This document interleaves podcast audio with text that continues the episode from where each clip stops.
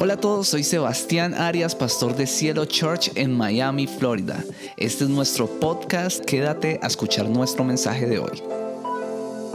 El mensaje de hoy se llama Dios es fiel.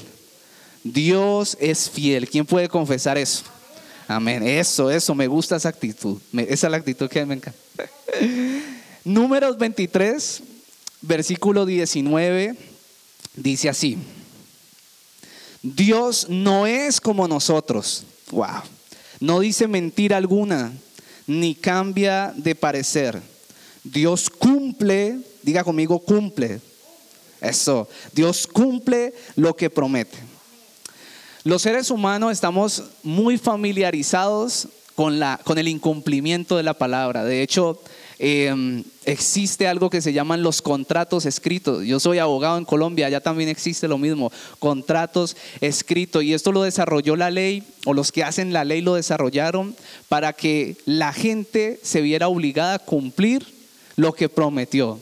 Pero ni siquiera los contratos escritos han logrado que las personas cumplan su palabra. A veces hay que irse a un juicio para obligar a esa persona que se comprometió a que cumpla lo que dijo. Entonces, em, por lo menos Angélica y yo en este momento eh, tenemos una situación precisamente con una persona que yo consideraba mi amigo y íbamos a hacer un negocio. Y esta persona les estaba contando el fin de semana pasado, em, eh, se comprometió conmigo a, hacer un negocio y él insistió en que firmáramos un contrato. Y yo dije, pues es mi amigo, será necesario el tema de, firmar el contrato. Y él dijo, sí, sí, sí, sí, sí, firmémoslo. Y yo, ok. Gracias a Dios firmamos ese contrato porque hace poquito me incumplió su palabra y quiere incumplir el negocio. Entonces me toca que irme a juicio porque las personas no cumplen su palabra. Y ustedes dirán, este pastor está predicando ahí resentido. No, solo usé ese ejemplo para hacerles ver que las personas incumplen su palabra, aun cuando pensamos que son nuestros amigos.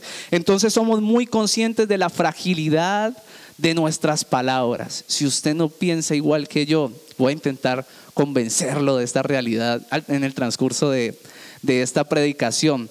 Inclusive tenemos un refrán que se usa mucho, por lo menos en Colombia, que dice, las palabras se las lleva el, el viento. No sé si en Venezuela también usan ese, ese dicho, pero dice, las palabras se las lleva el viento.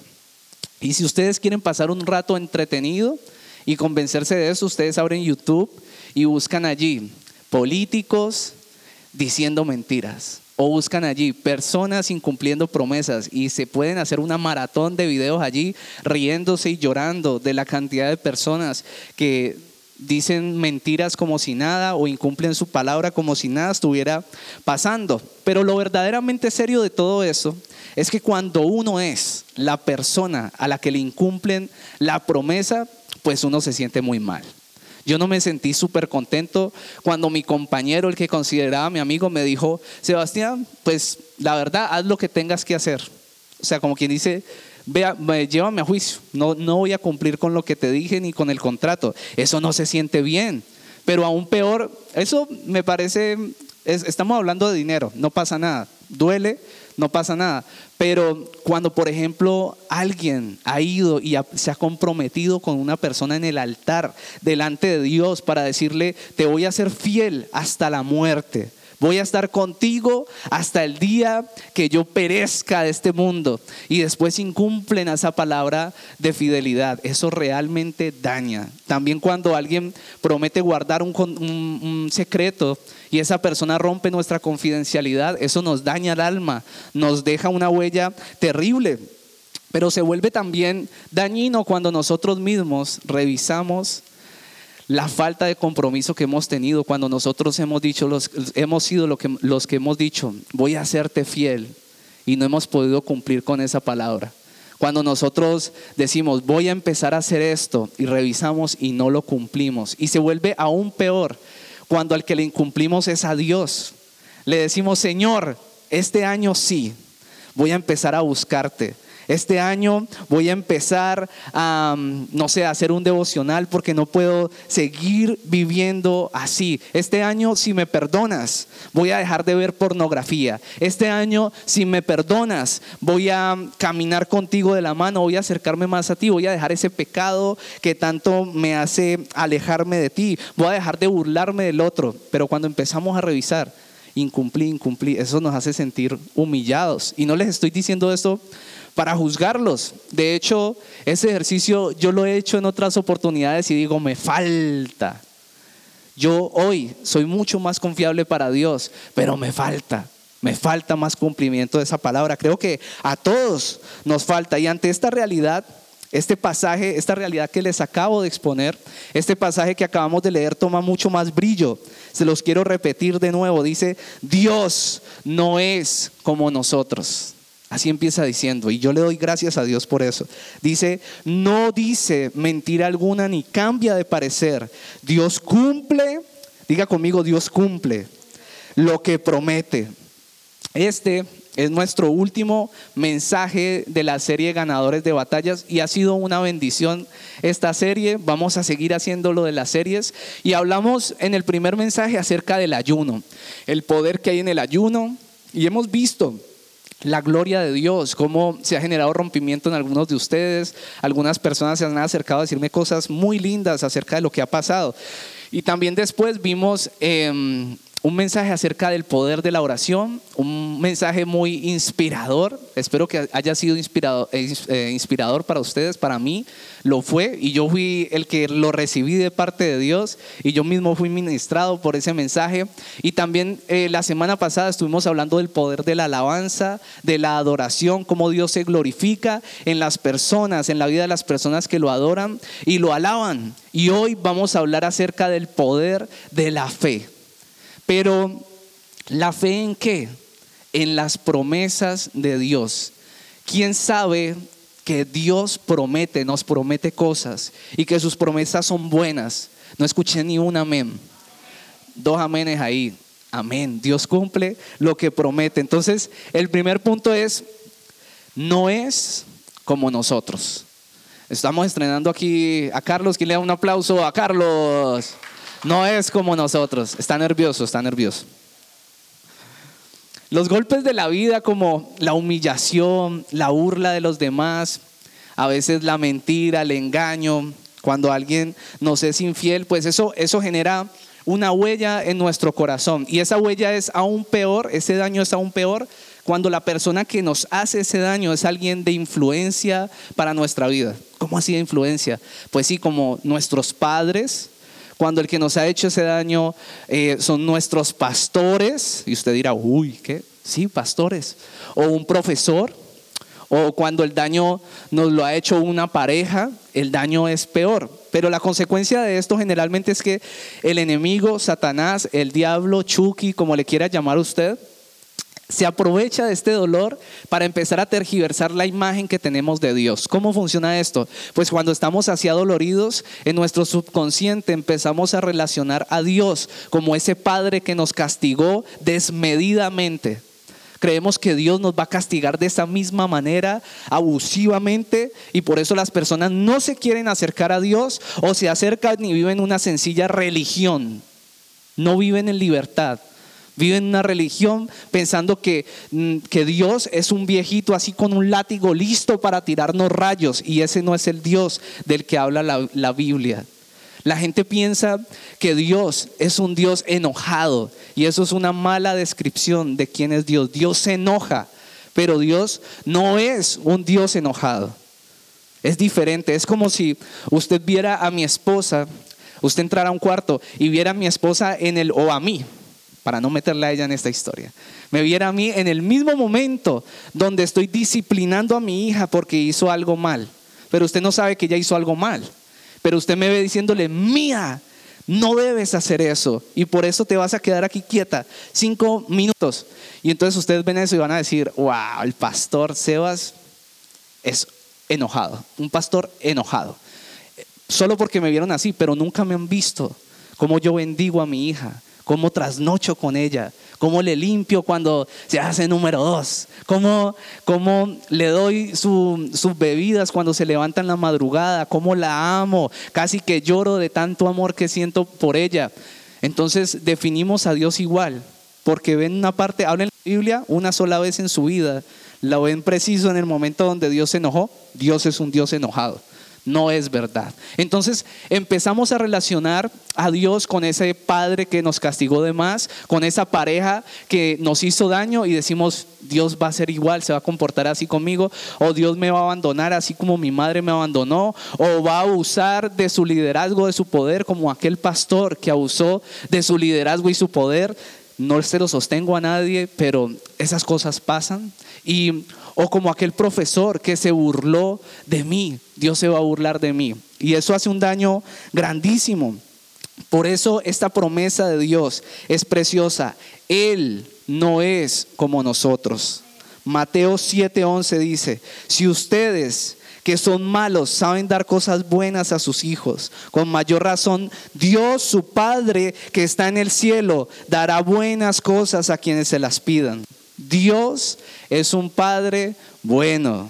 Eso es lo que dice ese pasaje. Y también el pasaje que leímos en número dice que Él no es como nosotros. Él es bueno. Yo debo confesarle que en muchas de mis oraciones yo he ido al Señor allí tan en esa pasión y le he dicho, Señor, a usted tal vez le parezcan extrañas mis oraciones, pero yo le digo, Señor, gracias porque tú no eres como mis papás. Yo los amo, los honro y los bendigo. Han sido buenos conmigo, pero tú eres aún mejor. Yo entiendo eso.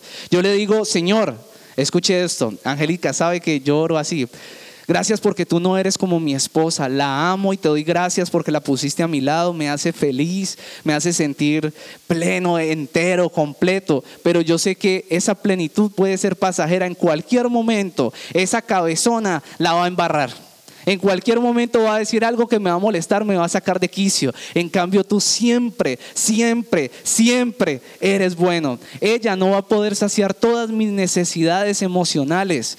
Tú sí sacias todas mis necesidades emocionales. Yo sé que para muchos puede ser incómodo lo que les estoy diciendo, pero una pareja no va a darles la plenitud que Dios puede darles. Y con esto no estoy diciendo que usted debe, no debe amar a su pareja, ámela con todo su corazón. Lo que estoy diciendo es que el único que puede saciarnos completamente es Dios. Dos amenes ahí. El único que nos puede saciar completamente es Dios. Dios siempre es bueno. Gracias Señor, porque no eres como mis pastores. Ellos son buenos, hacen su mejor esfuerzo, pero tú eres el mejor pastor de todos. Gracias porque tú no eres como aquel profesor que me sacó al tablero y todos mis compañeros se burlaron de mí. Tú no haces eso conmigo, tú me guardas y guardas mi corazón para que yo siempre esté bien. Yo tenía una compañera en, Colombia donde yo trabajaba que ella decía, el mejor amigo de los seres humanos es el perro. Y yo tengo, yo amo los perritos, pero yo frenteado le decía, estás muy equivocada, el mejor amigo del ser humano jamás puede ser un perro. Y yo le explicaba por qué ella pensaba así. Y sencillamente lo que pasaba en su vida, y eso es sencillamente porque tengo el conocimiento de la palabra de Dios. Ella hablaba así porque en su vida había tenido muchas decepciones en sus relaciones interpersonales. Entonces intentó saciar su vida emocional, toda su vida, con las personas que la rodeaban. Y les he dicho, les estoy diciendo aquí, siempre el cabezón o la cabezona que nos rodea. La va a embarrar o no va a cumplir nuestras altas expectativas y vamos a quedar desilusionados si ponemos todas nuestras expectativas en una persona. Nuestras expectativas tienen que estar puestas en Dios. Ella encontró refugio en los perros, pero déjeme decirle que el perro no es el mejor amigo del hombre. El mejor compañero que puede existir en la vida es Dios. ¿Sabe cuando usted, cuando su ropa espiritual huele a pudredumbre por nuestro pecado? Dios nos abraza Cuando parecemos un homeless espiritual, un habitante de la calle espiritual, cuando nadie se nos acercaría, guácala, cuando los religiosos dirían, está en pecado, está alejado, está alejada. Dios viene y nos abraza y nos dice, yo te amo, no importa cómo huelas, yo quiero restaurarte, vamos a hacerlo de nuevo. Te sonríe, no sé si usted ha leído ese pasaje del hijo pródigo, cuando el hijo pródigo vuelve a casa, su papá dice, por favor, póngale ropa nueva, póngale un anillo, vayan y maten la res más gorda, vamos a hacer una fiesta, estoy feliz de que mi hijo esté de vuelta en casa, el mejor amigo, el mejor padre, el mejor pastor que podemos tener es nuestro Señor. Yo estuviera aplaudiendo y diciéndole, Señor, tú siempre, siempre, siempre eres bueno. El mejor amigo del hombre no es su perro. ¿Cómo es que se llama tu perrito? Lucy. El perrito de, Diana se llama Lulu, pero yo fui a esa casa y yo dije, Lulu debe ser un perrito súper tierno, súper lindo, el mejor amigo del hombre. Y resulta que llegué a esa casa y ese perro estaba, pero mejor dicho, no, ese perro, y, eso que tiene como, no sé, como 101 años, y, ese perrito como que me vio y ahí mismo como que se convirtió, uy, Lulu, no, Lucifer se llama ese perro. Lo que quedó bautizado quedó bautizado. Lucifer, entonces Diana se reía de día. Se me quería al principio como ofender y después se rió, no se aguantó. Mentira, ese perrito es lindo, pero no es tu mejor amigo, no es tu mejor amigo. Tu mejor amigo es Dios, Dianita. A veces dejamos llenar nuestra boca de las cosas que Satanás quiere, quiere que digamos. Cuando las cosas están mal, eh, decimos, Señor, eh, tú no me escuchas como mi papá no me escuchaba. Y repetimos eso con nuestra boca. El Señor me abandonó como me abandonó mi mamá. El Señor me está castigando como me castigaba aquella persona. El Señor es, no es fiel conmigo como aquella pareja. Y empezamos a confesar eso con nuestra boca. Yo quiero llamarte a la, a la acción estoy a punto de terminar este punto. Llamarte a la acción a que cambies tu manera de hablar, que empieces a confesar que Dios es bueno, lo que dice la palabra de Dios. No podemos repetir lo que Satanás dice.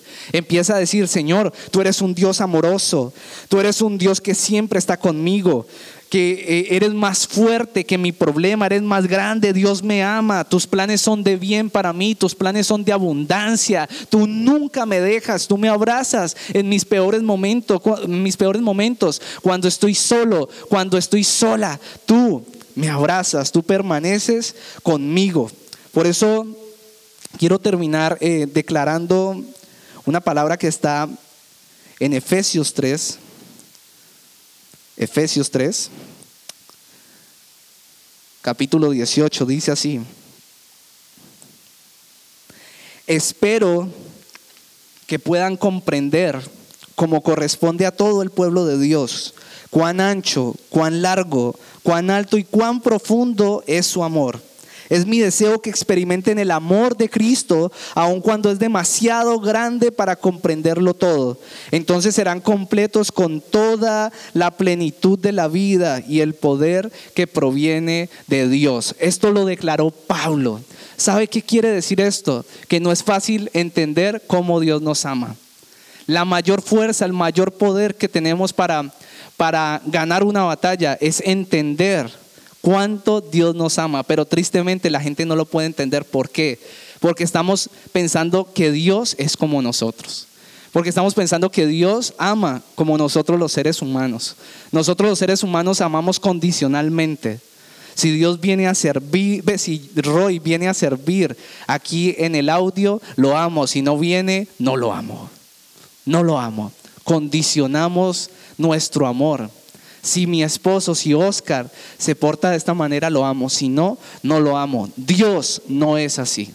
Dios no es así. El amor de Dios es incondicional. Por eso a veces no lo podemos entender. Yo he escuchado testimonio de pastores muy usados por Dios que han predicado en estadios a 10 mil, a 20 mil personas. Y después de 20 años de ministerio, de decir, yo anhelaría sentir lo que está sintiendo esas personas cuando pasan al frente y, y, reciben a Cristo y se sienten tan amados, están tan llenos de pecado y se sienten tan amados y tan dignos de estar allí en la presencia de Dios. Yo llevo 20 años sirviendo a Dios porque le conozco en su palabra, pero no me siento amado por Él. Eso es muy triste. ¿Sabe? Yo llego aquí Intento ser el primero en llegar aquí con mi esposa, pero yo le sirvo a Dios porque yo le amo con mi alma porque yo entiendo que Él me ama demasiado. Yo, ese es el mayor poder, Sebastián, porque dedicas tu vida a Dios, porque dejas tus comodidades, porque yo sé que Dios me ama demasiado. Yo no, no encuentro manera de agradecerle a Dios. Mi vida, de mi vida brota adoración y agradecimiento, porque su amor es muy grande. Esa es la manera como debemos ver el amor de Dios. Él no ama como nosotros. El segundo punto es, Él es firme. Él es firme.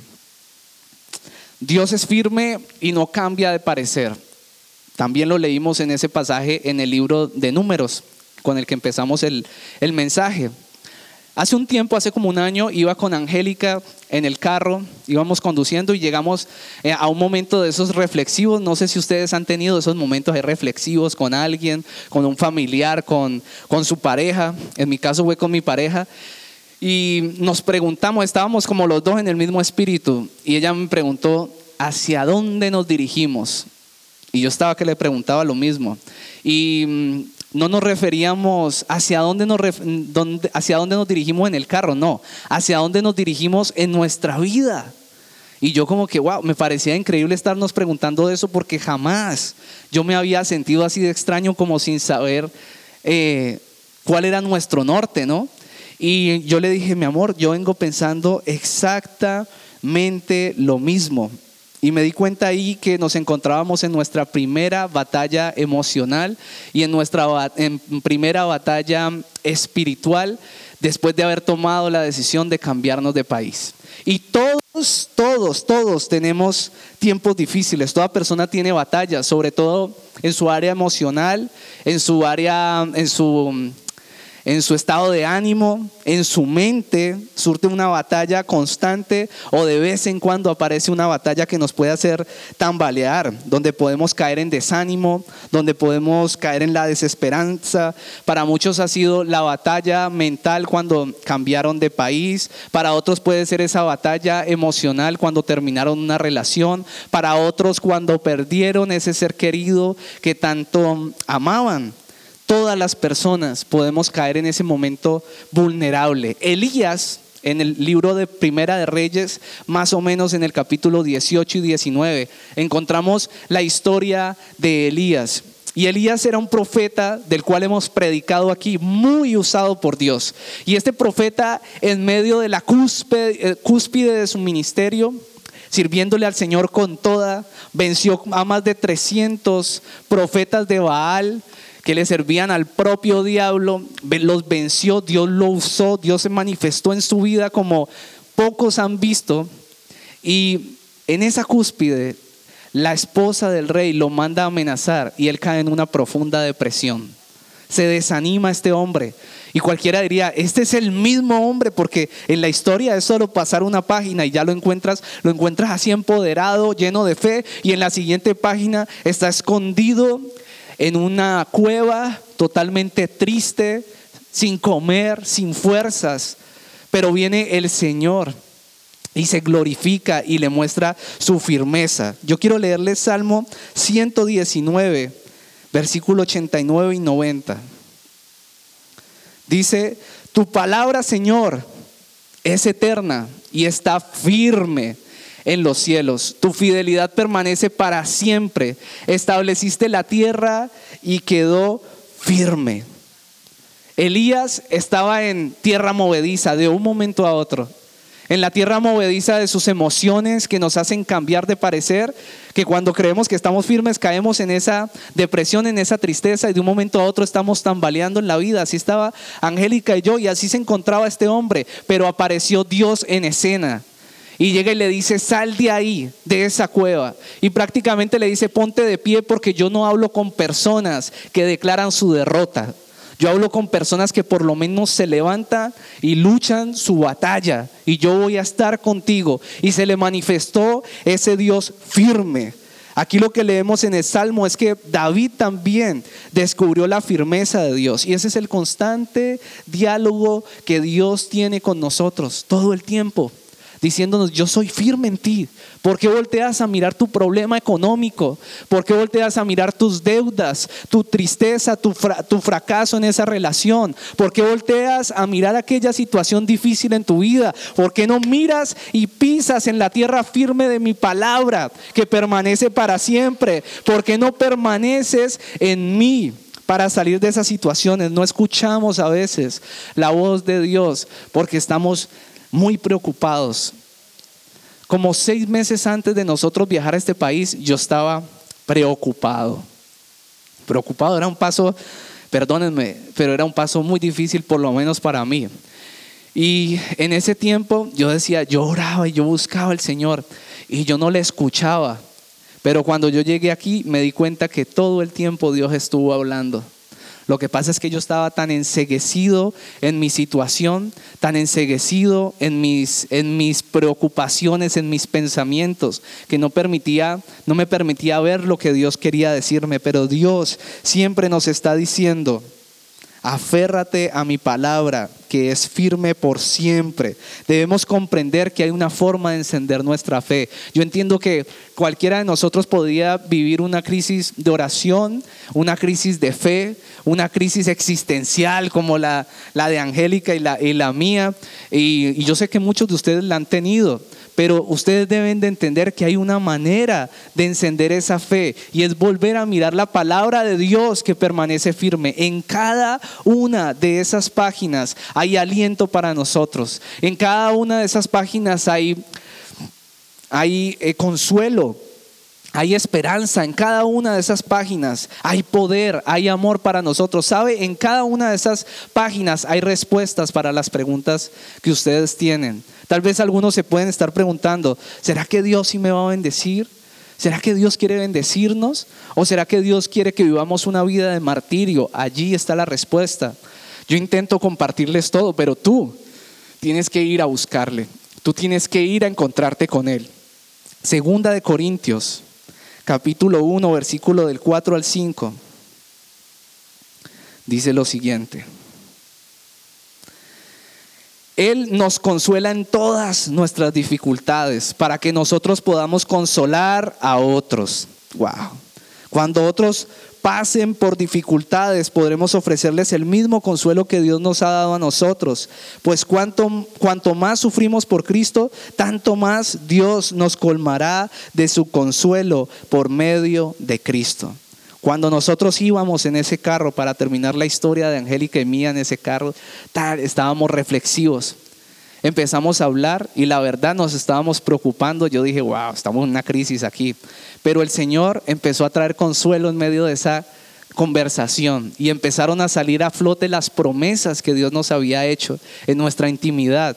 Y empezó a salir aquel pasaje en Mateo 6 que dice, si no estoy mal, está en Mateo 6, 33, alguien me corrige, y que dice, busquen primeramente el reino de Dios y su justicia, y todas las cosas les serán añadidas.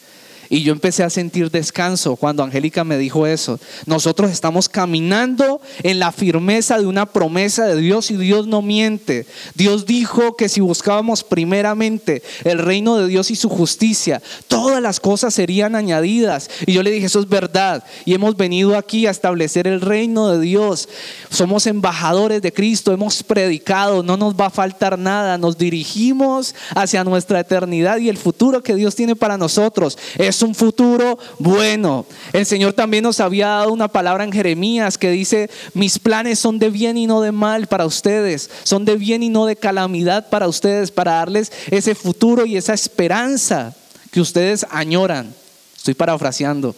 Y salió a flote ese pasaje y esa promesa también y nosotros la tomamos. Cuando nos afirmamos en las promesas de Dios, empezamos a adquirir un nuevo poder, no nos dejamos caer por aquellas situaciones difíciles. Por eso el apóstol Pablo en medio de sus aflicciones y sus momentos difíciles, podía hablar con el poder que hablaba. Uno lee al apóstol Pablo en la cárcel y uno dice, ¿en serio estaba en la cárcel?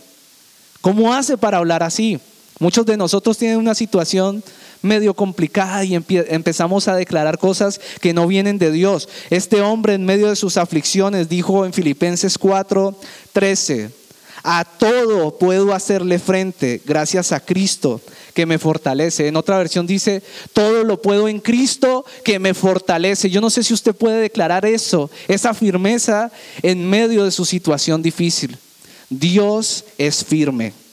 Y el último punto es, no miente. Dios no miente. El pasaje en números decía, dice, Dios no miente. Cada fin de año hacemos promesas y planes. No sé si todos, pero Angélica y yo los estuvimos apretando, aconsejándoles, hagan planes y escríbanlos, escriban los planes, porque las palabras se las lleva qué? Ah, se lo saben, se las lleva el viento. No debería de ser así, pero así somos, así somos los seres humanos. Escriban, escriban para que al menos eso que escribieron les recuerde a su conciencia que usted se comprometió. Hagan planes. Y muchos dijeron, voy a empezar a hacer ejercicio todos los días del año. Ya escuché risas por ahí, están recibiendo, están recibiendo. Porque miran a Oscar, porque miran a Oscar. Recibe Oscar, recibe todos. Levanten su mano, Oscar. Muchos dijeron, este año sí voy a hacer los 21 días de ayuno no voy a hacer dieta, pero me meto con Dios y adelgazo también de una vez por ahí derecho. Este año voy a pagar las deudas, este año voy a ahorrar, este año me voy a determinar a no hablarle mal a mi pareja, a no hablarle mal a mis padres. Este año me disciplino con Dios. En Cielo Church voy a servir, voy a predicar, voy a impartir lo que Dios me ha dado. Pero ¿sabe algo? Hay una estadística que dice que más del 80% de las personas que hacen planes en diciembre al 15 de enero han incumplido casi todo. El 15 de enero. Usted, yo no sé si usted salió el primero de enero, 2 y 3 de enero. Yo veía un poco de gente aquí en Miami que. Sí, sí, un poco de gorditos ahí. Y usted ya ahorita sale, nada, todo el mundo en pijamado ahí, sacando al perro. y es. Incumplimos. ¿Sabe qué? Dios no miente. ¿Quién puede decir eso? Dios cumple lo que promete. Dios no es como nosotros. Yo no sé si usted entiende esto. Basta una sola mentira de Dios para que todo el cristianismo se caiga. ¿Sabe por qué la palabra de Dios ha permanecido por tantos miles de años? Porque Dios no miente, porque su palabra es verdad, porque lo que dice lo cumple. Porque el Evangelio está fundamentado en algo que no se puede destruir, que es la verdad. Cuando usted camina en la verdad, las cosas funcionan. Basta una sola mentira en una relación para usted echar a perder toda su vida. ¿Sabe que cuando yo empecé mi relación con Angélica, yo le dije, en esta casa tiene que haber verdad o en esta relación tiene que haber verdad. Una sola mentira y el enemigo tira a la basura esta relación. Nosotros hablamos con la verdad si duela. Así duela, frenteado. Mi amor, esto es lo que pasa. es la verdad. Pero yo no voy a dejar que Satanás destruya nuestra vida. Dios habla con la verdad. De hecho, la mentira es el idioma de las tinieblas para dañarnos. Esa es la razón por la que la palabra de Dios tiene tanto poder. No sé si usted ha escuchado eso, que la palabra de Dios tiene poder. En la Biblia hay un pasaje que dice, no, nos, no me avergüenzo del Evangelio porque es poder de Dios para la salvación de muchos, es poder. Por eso cuando yo predico, sí, los intento hacer reír y todo eso con esos chistes malísimos de pastor, pero intento soltarles palabra y que ustedes la puedan leer. Ustedes no ven esa intención, pero mi intención es que ustedes puedan recibir el poder que hay en cada pasaje. Lo que tiene poder aquí, ¿por qué usted vuelve aquí? ¿Por ver a ese flaquito ahí en ayuno que está que desaparece? No, Señor. Está porque aquí hay poder de Dios, porque se predica la palabra de Dios y esa palabra penetra en nuestro corazón y es verdad. Y yo quiero recordarle que las promesas de Dios son de amor, de perdón y de bendición. Juan 10:10 10 es un pasaje que usted se debería de tatuar. Por ahí se tatuaron Filipenses ¿Filipenses qué? ¿Cuál? 1:6. Ese es el que dice, y Judas se ahorcó. No, mentira. mentira, mentira. Ese es el que dice, la obra que empezaste en mí, la completarás, ¿no? Qué bonito. Bueno, pero este también es lindo para, el otro brazo. Juan 10:10. 10. Jesús dijo, me gusta cuando arranca diciendo así, no es Sebastián dijo, Jesús dijo, yo he venido para que tengan vida y la tengan en abundancia. Mateo 7:7 dice, pidan a Dios y Él les dará. Hablen con Dios, yo hubiese dicho amén. Hablen con Dios y encontrarán lo que buscan. Llámenlo y Él los atenderá. Porque el que confía en Dios recibe lo que pide, encuentra lo que busca y si llama es atendido. Tenemos certeza de que lo que Dios dice es verdad. Y Jesús dijo, he venido a darles vida, pero para que la tengan en abundancia. No desperdicies tu vida estando triste, aceptando esa realidad y no aceptando la verdad de Dios. En esta semana escuchaba a alguien decir eso. A veces atravesamos por una circunstancia que es nuestra realidad, no la vamos a negar, pero ¿cuál es nuestra verdad? Si yo hoy vivo en escasez, yo he pasado momentos de escasez, también conociendo de Dios. Pero ¿sabe cómo pienso yo? Mi mente es transformada por Cristo. Yo lo que digo, Señor, esta es mi realidad hoy, pero esta no es tu verdad. Tu verdad está en Juan 10:10 10, y dice que Jesús vino para darme vida y dármela en abundancia. Yo no voy a vivir en escasez. Yo no voy a vivir en pobreza. Tú bendices, tú provees para que yo pueda suplir mis necesidades. La escasez puede ser tu realidad hoy, pero no es la verdad de Dios para ti. La verdad de Dios para ti es algo diferente. Tu realidad puede ser un quebrantamiento hoy, que estás triste, pero la verdad de Dios es que tengas vida, que no dejes morir tu vida, que no dejes llevarte por la tristeza. Elías entendió eso. Estaba muriendo en esa cueva, tal vez triste. Yo no sé si usted ha llorado, tal vez. Yo he llorado con mi almohada, yo he estado triste. Yo me imagino que usted también. Pero en esos momentos donde usted está solo, el Señor dice, no malgastes tu vida allí. Yo vine para darte una vida abundante, disfrútala. Vas a dejar morir la vida que yo te estoy dando. No sé si me entiende. Dios no miente. ¿Cuál es tu realidad hoy? ¿Cuál es tu realidad hoy? ¿Cuál es tu realidad hoy? ¿Y cuál es la verdad que Dios le dice a tu realidad hoy? ¿Cuál es la verdad que Dios le dice a tu soledad? ¿Cuál es la verdad que Dios le dice a tu desánimo? ¿Cuál es la verdad que Dios le dice a tu inconsistencia, a tu falta de palabra, a tu falta de compromiso? ¿Cuál es la verdad que Dios le dice a eso? ¿Cuáles son tus palabras para esa situación? Yo quiero terminar con algo, hoy me extendí un poco. Si la persona más cercana que está a tu lado emocionalmente se preguntara o yo fuera a preguntarle cuánto pesa la palabra de esta persona. ¿Cuánto pesa tu palabra? Si yo le preguntara a tu mejor amigo, a tus padres, ¿cuánto pesa la palabra de ella o de él? ¿Qué respondería? Dirían, es una palabra confiable, cumple lo que dice, cumple lo que dice. Su palabra es sí, es así. Esta semana veía a alguien que, que tiene un testimonio lindo con un tema de unos documentos que publicó algo en algún lugar que decía, las promesas de Dios son sí y amén. Y eso es verdad. Eso es lo que dice la palabra de Dios. Si alguien le preguntara, le preguntaran acerca de ti, ¿cómo son tus palabras? Diría, las promesas de esta persona son sí y amén. Respondería así. Este año, finalizando el año, les dije que el Señor nos ponía un pasaje en nuestro corazón para que camináramos en él todo este año.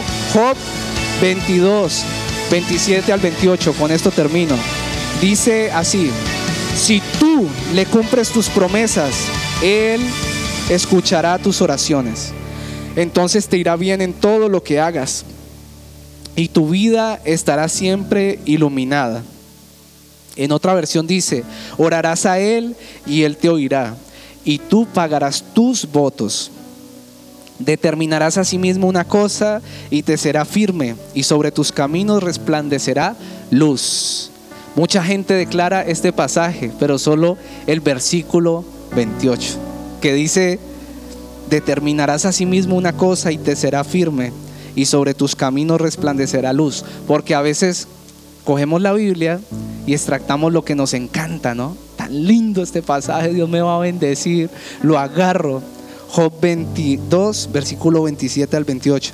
Pero el versículo 27 dice, orarás a Él y Él te oirá y tú pagarás tus votos. En, la otra versión dice, si tú les, le cumples tus promesas. ¿Sabe? La palabra de Dios es verdad, pero Dios demanda verdad de nosotros. Ser sinceros. Porque nos tenemos que comprometer a hacer cosas que ustedes no están dispuestos a hacer? O que no estamos dispuestos a hacer. Me voy a incluir allí. Dios espera que le hablemos con la verdad. No sé cuántos prometieron el 31 de diciembre algo para Dios y ya hoy es 31 de enero y ya se dieron cuenta que no cumplieron. Este año te voy a servir como nunca, Señor. Este año voy a orar todos los días, este año voy a hacer esto. Y no han cumplido. Dios demanda de nosotros verdad. Pero sabe que es bueno. Dios no es como nosotros. Dios es firme y Dios no miente.